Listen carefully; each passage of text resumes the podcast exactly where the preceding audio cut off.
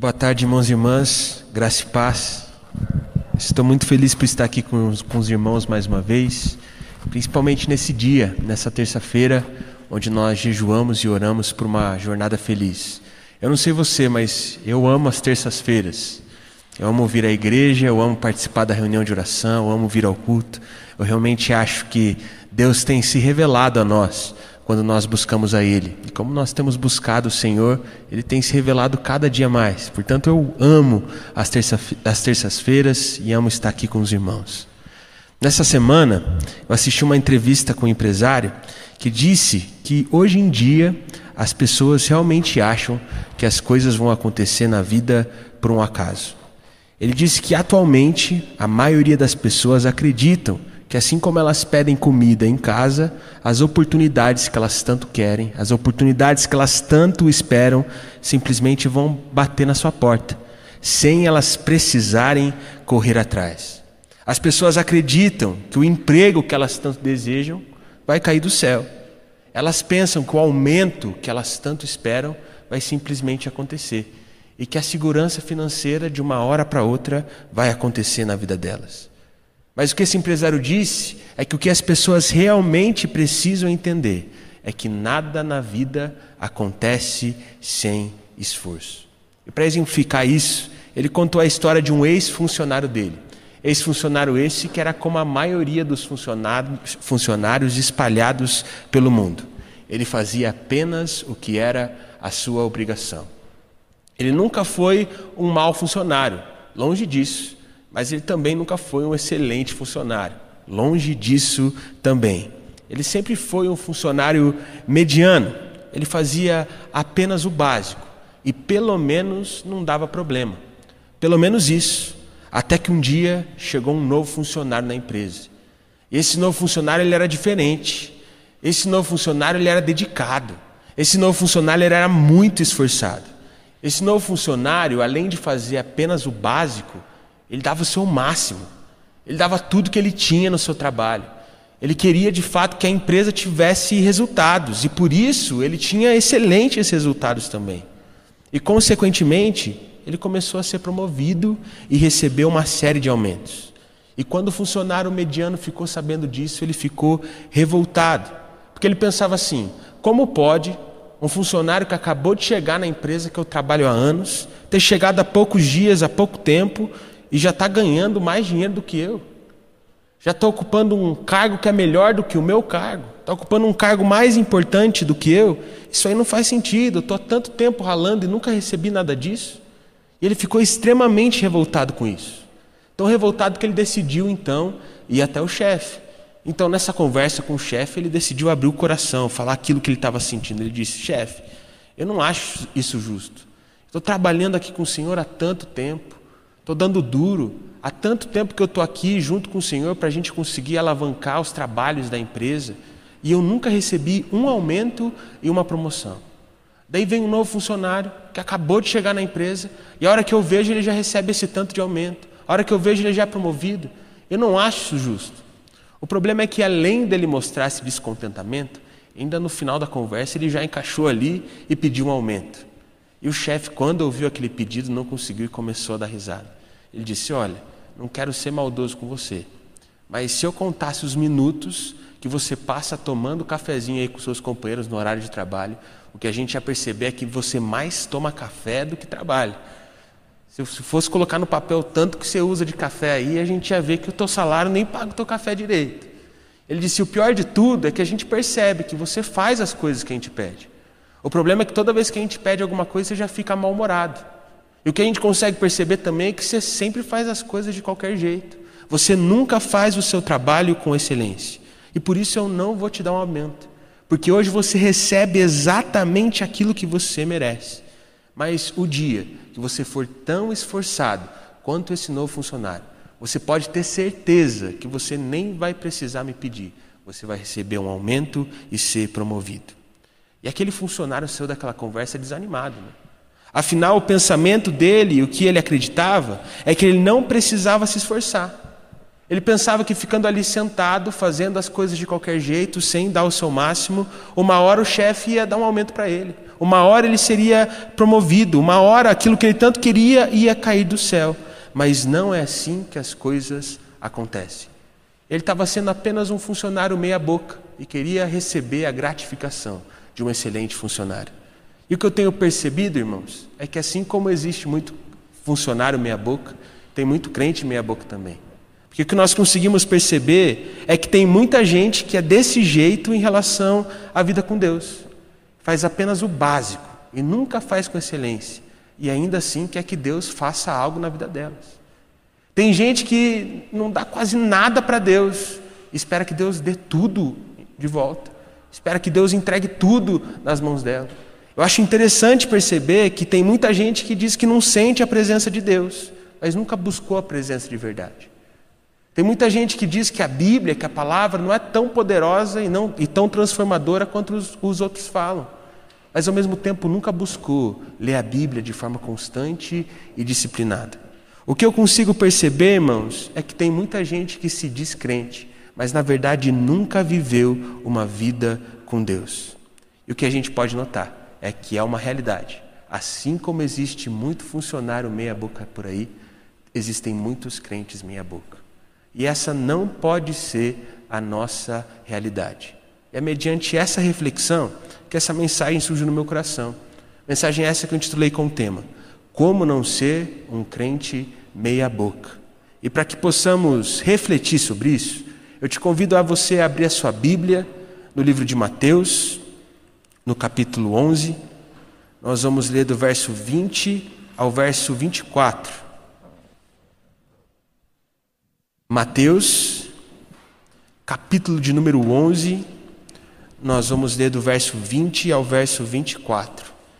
Eu vou ler a palavra na tradução NVT. Espero que os irmãos consigam acompanhar essa leitura junto comigo. Mateus, capítulo 11, do verso 20 ao verso 24, onde a palavra do Senhor diz assim: Então Jesus começou a denunciar as cidades onde ele havia feito muitos milagres, pois não tinham se arrependido. Que aflição as espera, Corazim e Betsaida?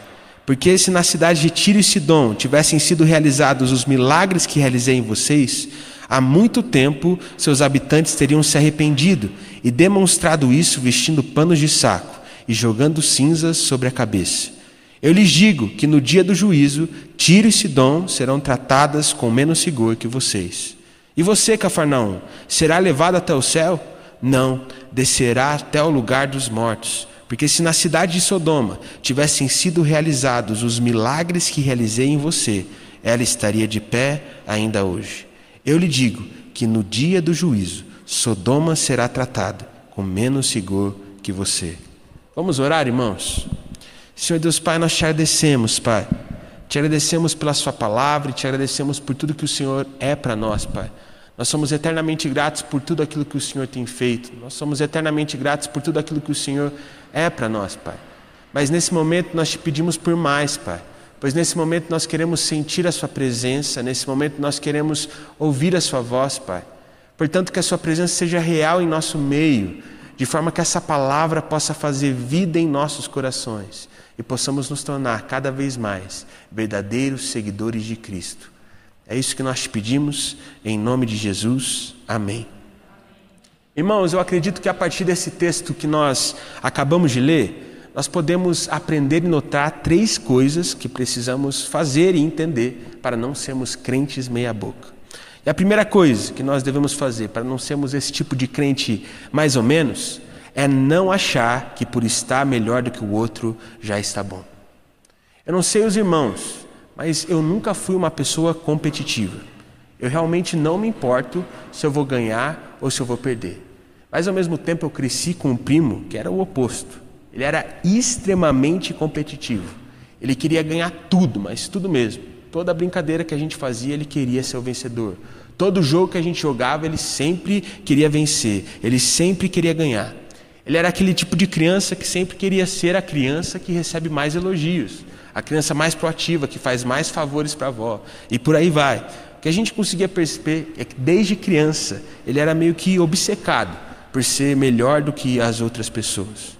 E é claro que esse desejo de ser melhor do que, os outros é um desejo perigoso, porque pode levar a pessoa a fazer coisas erradas, pode levar a pessoa a desenvolver sentimentos errados, desenvolver um caráter que não é tão bom assim, um caráter que não é tão bem visto aos olhos do Senhor.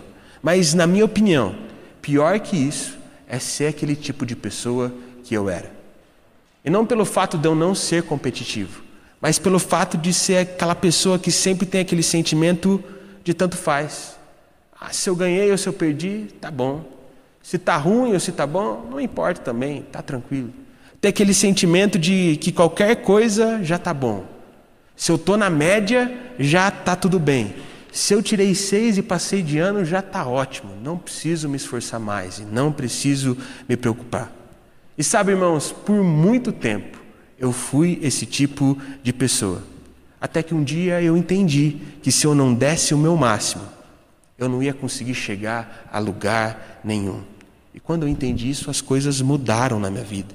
A minha ficha caiu e, as coisas começaram a andar. Mas para muita gente, a ficha ainda não caiu. Porque muitas pessoas vivem dessa forma, tanto faz, qualquer coisa já está bom, em relação aos seus estudos, em relação ao seu trabalho, em relação à sua família. Mas infelizmente, muita gente vive assim, principalmente em relação à sua vida com Deus. Isso é destruidor. É aquele tipo de pessoa que pensa assim, ó, eu faço devocional todo dia daquele jeito mais ou menos, tá tudo bem, então já está ótimo. Já tô, pelo menos eu estou fazendo devocional todo dia. É aquele tipo de pessoa que vai na igreja toda semana e daí pensa, nossa, estou indo na igreja todo domingo, toda terça-feira estou aqui batendo meu cartão. Mas parece que a pessoa nunca desenvolve um relacionamento com o Senhor. Parece que a pessoa nunca busca a Deus de verdade e sempre fica nessa. Mas o que nós precisamos entender é que pior de tudo ainda é aquele tipo de crente que vive dessa forma e começa a analisar a vida do irmãozinho do lado. E aí, quando ele começa a analisar a vida do irmãozinho do lado, ele se sente mais certinho do que ele.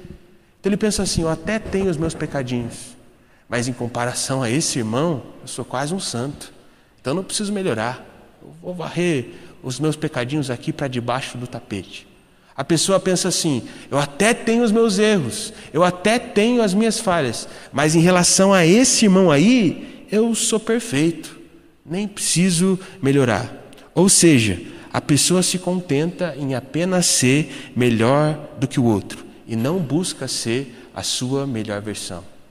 E ao analisarmos esse texto, nós podemos perceber que é exatamente isso que estava acontecendo com as cidades que foram condenadas por Jesus.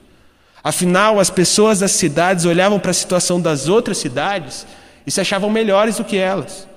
Então elas simplesmente não buscavam melhorar, sem perceber que era justamente devido a esse pensamento que elas estavam se tornando piores do que aquelas cidades que elas achavam ser ruins piores do que aquelas pessoas que ela consideravam ser tão impuras. Há um tempo atrás eu vi uma história de dois irmãos, dois irmãos que tinham uma diferença de idade muito pequena. E um sempre foi mais saudável do que o outro. E como eles eram irmãos com idades muito próximas, eles sempre iam no mesmo médico e faziam um exame sempre na mesma época. E o irmão que era mais saudável sempre estava melhor que o outro irmão. E assim sempre foi. O problema é que, com o passar do tempo, os dois foram ficando cada vez mais desleixados. Os dois foram largando mais a saúde. E os dois começaram a ficar em uma situação complicada em relação à sua saúde. Mas, como o irmão, que sempre foi mais saudável, estava melhor que o outro irmão, ele ficava, ah, tá tranquilo, pelo menos eu estou melhor do que o meu irmão, pelo menos eu estou melhor que ele. E ele pensava assim, até que um dia ele teve um problema seríssimo de saúde. E daí ele percebeu que o que realmente importava não era ser melhor do que o irmão. Ele entendeu que o que realmente importa era ser o melhor que ele poderia ser. E com esse texto, irmãos, nós devemos aprender que nós não devemos nos contentar em sermos melhores que os nossos irmãos. Afinal, aos olhos de Deus, ninguém é melhor do que ninguém. Com esse texto, nós aprendemos que nós devemos buscar a melhor versão que nós podemos ser em Cristo Jesus, porque é, é apenas isso que fará a diferença nas nossas vidas. Amém? Isso nos leva à segunda coisa que nós podemos aprender com esse texto de Mateus, para não sermos crentes meia-boca. Ser realmente grato. No texto que nós lemos, a gente nota que Jesus ficou revoltado com a população daquelas cidades que ele estava condenando. Afinal, apesar de Jesus ter feito milagres, sinais, maravilhas no meio da população da cidade, eles, eles ainda não haviam se arrependido de verdade, eles ainda não tinham mudado de vida. Ou seja, aquele povo queria Jesus apenas para resolver os seus problemas, mas não queria desenvolver um relacionamento com o Senhor. O que eu consigo notar, irmãos, é que a maioria dos casos, até hoje em dia, na nossa cidade, é assim. Afinal, parece que as pessoas só buscam a Deus quando elas precisam de ajuda. Elas só buscam o Senhor quando elas precisam de alguma coisa. Mas logo depois de receberem aquilo que elas tanto queriam, elas já se afastam. Algo que acontece muito, quando a pessoa está doente ou alguém da família dela está doente, ela começa a vir na igreja, ela começa a orar, ela começa a ler a Bíblia, ela começa a clamar. Mas quando a cura vem, a pessoa se afasta. Ao invés de aproximar mais, parece que ela desaparece. A mesma coisa acontece com os adolescentes quando estão tentando passar no vestibular. Eu já vi isso muitas vezes. Ele começa a estudar ali no terceirão e ele percebe que sozinho não vai conseguir. Para passar no vestibular, vai precisar de uma ajuda divina. Então ele começa a vir na igreja, ele se torna alguém dedicado, ele está sempre aqui. Mas quando ele passa no vestibular, entra na faculdade, ao invés de permanecer firme no Senhor, o que, que ele faz? Se afasta. Mesma coisa acontece quando o irmão está desempregado. Ele está ali procurando emprego, então ele começa a clamar pela ajuda de Deus, a clamar pela ajuda dos irmãos. E quando ele consegue aquela oportunidade, quando ele consegue um emprego, ao invés de ser grato ao Senhor, ele vira as costas para aquele que deu a oportunidade que ele tanto queria. Enfim, isso acontece várias e várias vezes. E parece que dessa forma as pessoas vão vivendo a sua vida, mas nunca desenvolvem um relacionamento firme com o Senhor. Eu me lembro quando eu era adolescente, e um amigo nosso aqui da igreja trouxe um menino para a igreja que no início era desconhecido de nós. Só que depois ele se tornou um muito amigo meu. Era muito bom ver o quanto ele estava crescendo, o quanto ele estava se desenvolvendo. E ele dizia, como testemunho, de que ele aceitou o convite de vir à igreja porque ele de fato entendeu que ele precisava de alguma mudança. Porque ele estava passando por um momento muito difícil na vida dele. Ele tinha acabado de terminar um namoro. Ele morava sozinho aqui em Curitiba e por isso ele se sentia muito solitário. Então ele falou: eu, eu vou na igreja porque eu preciso de alguma coisa. Eu preciso de algo que me dê paz. E sabe, irmãos, foi incrível a transformação que Deus fez na vida dele. Ficou nítido para todo mundo que estava ao redor dele o quanto ir à igreja, o quanto buscar a Deus, nem que fosse um pouco, fez diferença na vida dele. Ele falava coisas diferentes, ele se portava de maneira diferente. Era incrível ver a forma como ele estava sendo transformado, a forma como ele estava melhorando. Até que um dia ele veio aqui na igreja e ele ouviu uma mensagem de um pastor que dizia de forma correta que não dá para seguir a Jesus e viver as coisas desse mundo ao mesmo tempo. E quando ele ouviu aquilo, ele ficou desanimado. Quando ele ouviu aquilo, ele ficou frustrado. Ele foi desanimando. Afinal, ele não queria abandonar aquilo que ele tanto gostava. Ele não queria abandonar aquelas coisas que faziam ele alegre. Ele não queria deixar para trás o passado que ele tinha. E por isso ele ia compartilhando com a gente, a gente percebia que ele estava cada vez mais distante, a gente tentava trazer ele para perto, mas parece que nada dava certo. E o que a gente percebeu é que, em determinado momento, ele simplesmente sumiu da igreja. Ou seja, o que, que nós podemos perceber aqui, meus irmãos? Ele estava no momento ruim, então ele foi lá e buscou a Deus. E quando ele ficou melhor, ao invés de ser grato, ele decidiu deixar Deus de lado. Mas mal sabia ele que se ele tivesse disposto a ser grato ao Senhor, a ponto de se dispor a ser transformado, ele seria muito mais feliz e muito mais satisfeito do que vivendo aquela vida que ele achava ser a melhor para ele. Eu sei, irmãos, que isso pode parecer ser um exemplo meio bobo, mas a verdade é que a maioria das pessoas vivem a sua vida assim. Apesar de Jesus ter morrido por elas naquela cruz, apesar de elas terem sido salvas por Cristo, apesar de tudo aquilo que o Senhor já fez e ainda faz na vida delas, ela não está disposta a entregar o mínimo para o Senhor. Ela não está disposta a entregar minutos do seu dia para Deus. Ela não está disposta a entregar uma noite, uma tarde, uma manhã da sua semana para o Senhor. Ela não está disposta a entregar nada para Deus. Mas mesmo assim, espera que Deus entregue tudo para elas. E essa não pode ser a nossa realidade, pois nós não somos imaturos, nós somos filhos maduros em Cristo Jesus. Por isso, irmãos, diante de tudo aquilo que o Senhor já fez e faz nas nossas vidas, diante dos milagres que o Senhor opera em nosso viver que nós nem percebemos, o que nós devemos fazer é nos arrepender, nos prostrar e dizermos: Senhor, governe a minha vida, pois é a Sua vontade que eu quero e não a minha. Nós precisamos ser diferentes do que os habitantes daquelas cidades, mas muitas vezes essa não é a nossa realidade. Isso nos leva à terceira e última coisa que nós podemos aprender com esse texto, para de fato não sermos mais crentes meia-boca. Entender o real sentido da salvação. No final desse texto de Mateus, Jesus denuncia uma cidade em específico que achava que, mesmo vivendo daquele jeito, mesmo não seguindo a Jesus de verdade, acreditava com todo o coração que seria elevado aos céus. E sabe, irmãos, uma coisa que é clara para nós é de que a salvação não vem por meio da ação do homem, mas de que a salvação vem mediante a fé que nós temos em Cristo Jesus. Mas, irmãos, quando nós cremos em Jesus, quando nós de fato somos tocados por Ele, quando nós somos apresentados ao Evangelho, quando nós entendemos a graça, essa graça não faz qualquer coisa em nossa vida, essa graça faz tudo. Ela nos transforma, ela nos torna irreconhecíveis. Portanto, se você não foi transformado ainda pela graça do Senhor, é porque talvez você ainda não teve um encontro com Ele. E por que eu falo isso, irmãos? Porque por muito tempo eu fui assim. Por muito tempo na minha jornada com Deus eu fazia as coisas apenas no automático. Eu fazia as coisas porque eu achava que eu tinha que fazer. Por isso eu ia na igreja só porque eu achava que eu tinha que ir. Eu fazia devocional daquele jeito ali, porque eu achava que eu tinha que fazer a devocional. E por isso parecia que a minha vida com Deus não era prazerosa. Afinal, a minha vida com Deus era simplesmente um conjunto de tarefas que eu tinha que fazer. E para ser sincero com os irmãos, por muito tempo eu achei que o único benefício de ter uma vida com Deus era não ir para o inferno e mais nada. Ponto, acabou.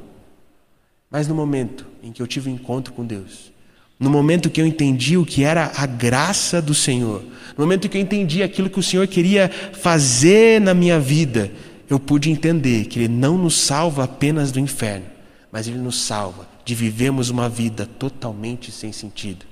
Ele nos salva de vivermos uma vida que não faz bem para nós. Ele nos salva da podridão de sermos nós mesmos. E quando eu entendi isso, meus irmãos, eu mergulhei no Senhor. Quando eu entendi isso, eu percebi que eu não precisava de Jesus apenas quando eu fosse morrer. Eu entendi que eu precisava de Jesus agora. Que assim como eu precisava de oxigênio, eu precisava de Jesus. Que assim como eu precisava me alimentar de comida, eu precisava me alimentar da presença de Deus. Irmão, aquilo era tão bom, aquilo era tão transformador, que eu simplesmente não conseguia mais olhar para as outras coisas do mesmo jeito. O problema é que nós devemos começar a valorizar aquilo que o Senhor é para nós, a ponto de buscarmos a Ele com toda intensidade e sentirmos isso. Há um tempo atrás eu ouvi um homem contando uma história. Esse homem ele trabalhava muito, ele tinha um cargo muito importante numa empresa multinacional. Isso fazia com que ele tivesse que viajar várias e várias vezes. Então ele viajava no mínimo três vezes por semana para lugares diferentes. Ele já estava tão acostumado a pegar avião, ele estava tão habituado com aquilo que ele já não tinha mais receio nenhum. Ele pegava tanto voo, mas tanto voo, que quando o comissário ou a comissária de bordo fazia aquela apresentação do que deveria ser feito em caso de emergência, ele nem prestava atenção. Afinal, ele já tinha visto aquilo várias e várias vezes, já tinha estado em aviões várias e várias vezes, nunca tinha acontecido nada. E por isso ele nem prestava atenção naquilo mais. Até que um dia, em que o voo que ele estava o negócio começou a ficar feio. O avião começou a tremer, e quando o avião começou a tremer, a comissária de bordo já pegou o microfone e falou: Queridos passageiros, passaremos por um momento de turbulência, então fique aí no seu lugar, não saia daí, que daqui a pouco nós já passaremos por isso. Tá bom. Naquele momento o pessoal já começou a ficar apreensivo. A pessoa já confere o cinto, vê se o cinto está preso, pega o filho do lado e vê se o cinto do filho está apertado também. Mas estava todo mundo tranquilo. Até que o avião começou a tremer num ponto que as luzes começaram a falhar, as luzes começaram a piscar.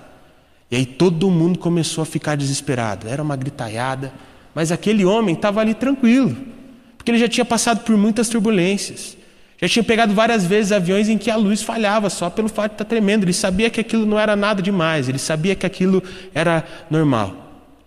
Só que daí, irmãos, quando a comissária foi lá e sentou no lugar dela e passou o cinto dela, o povo ficou desesperado. Todo mundo falou: oh, meu Deus do céu, esse avião começou a cair. O pessoal começa a orar, dar as mãos, fica todo mundo junto, porque está todo mundo apreensivo. Está todo mundo com medo daquele avião cair. Mas aquele homem dava risada. Ele estava bem tranquilo.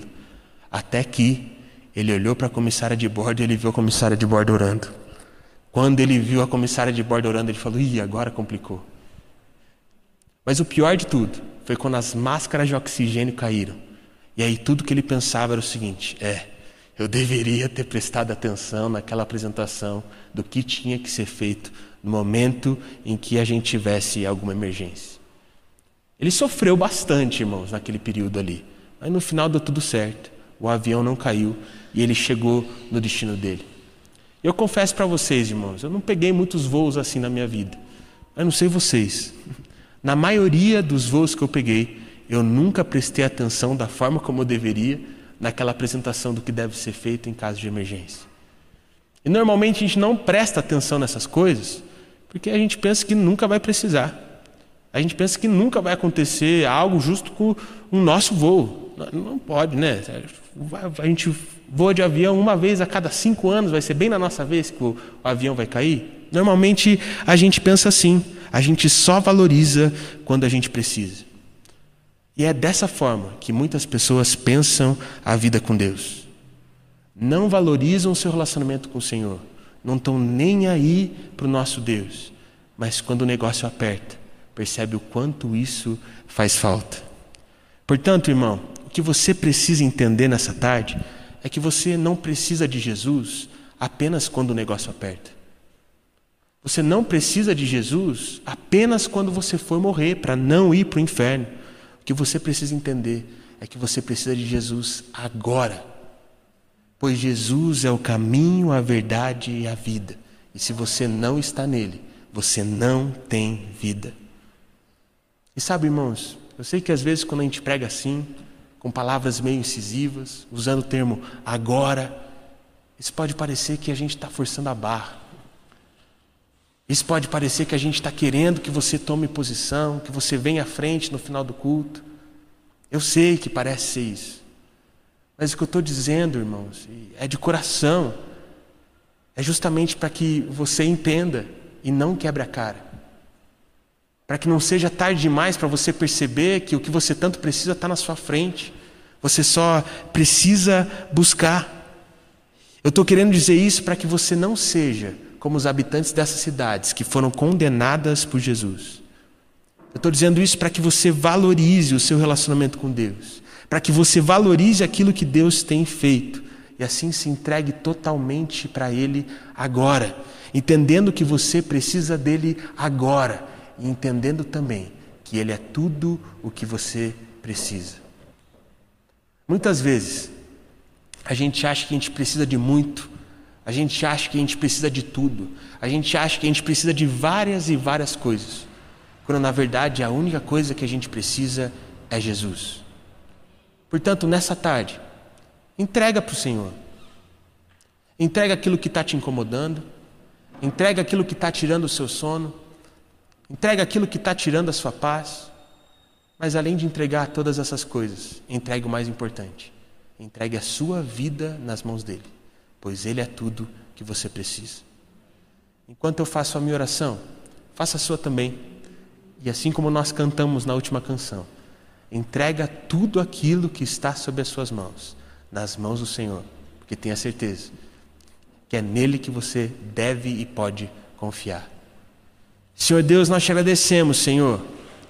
Te agradecemos porque Tu és um Deus maravilhoso, Pai. Tu és um Deus bondoso. Tu és um Deus que tem feito tantas coisas no nosso meio, Pai. Tu és um Deus de milagres, Pai.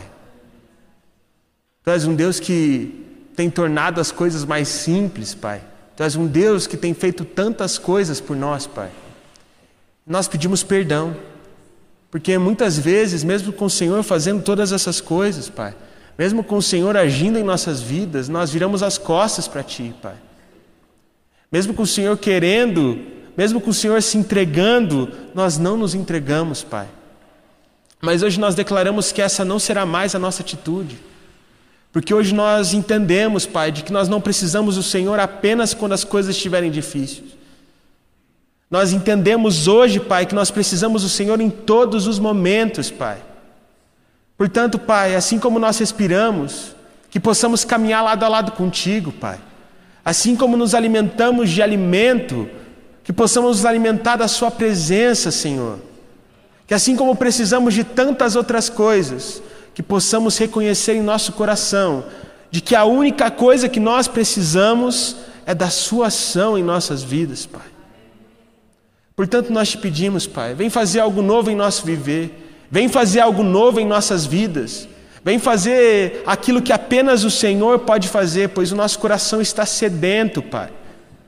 Nós não queremos ser como essas cidades, Pai. Nós não queremos ser pessoas que te usam. Nós não queremos ser pessoas que não vivem de acordo com a Sua palavra. Nós queremos ser servos fiéis, Pai. Nós queremos ser pessoas que agrade, que agrade o Seu coração, Pai. Portanto, nós te pedimos, Pai, que a partir do Seu Santo Espírito você venha fazer algo novo em nossas vidas.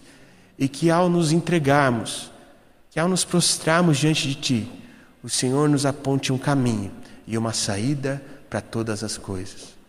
É isso que nós pedimos, em nome de Jesus. Amém.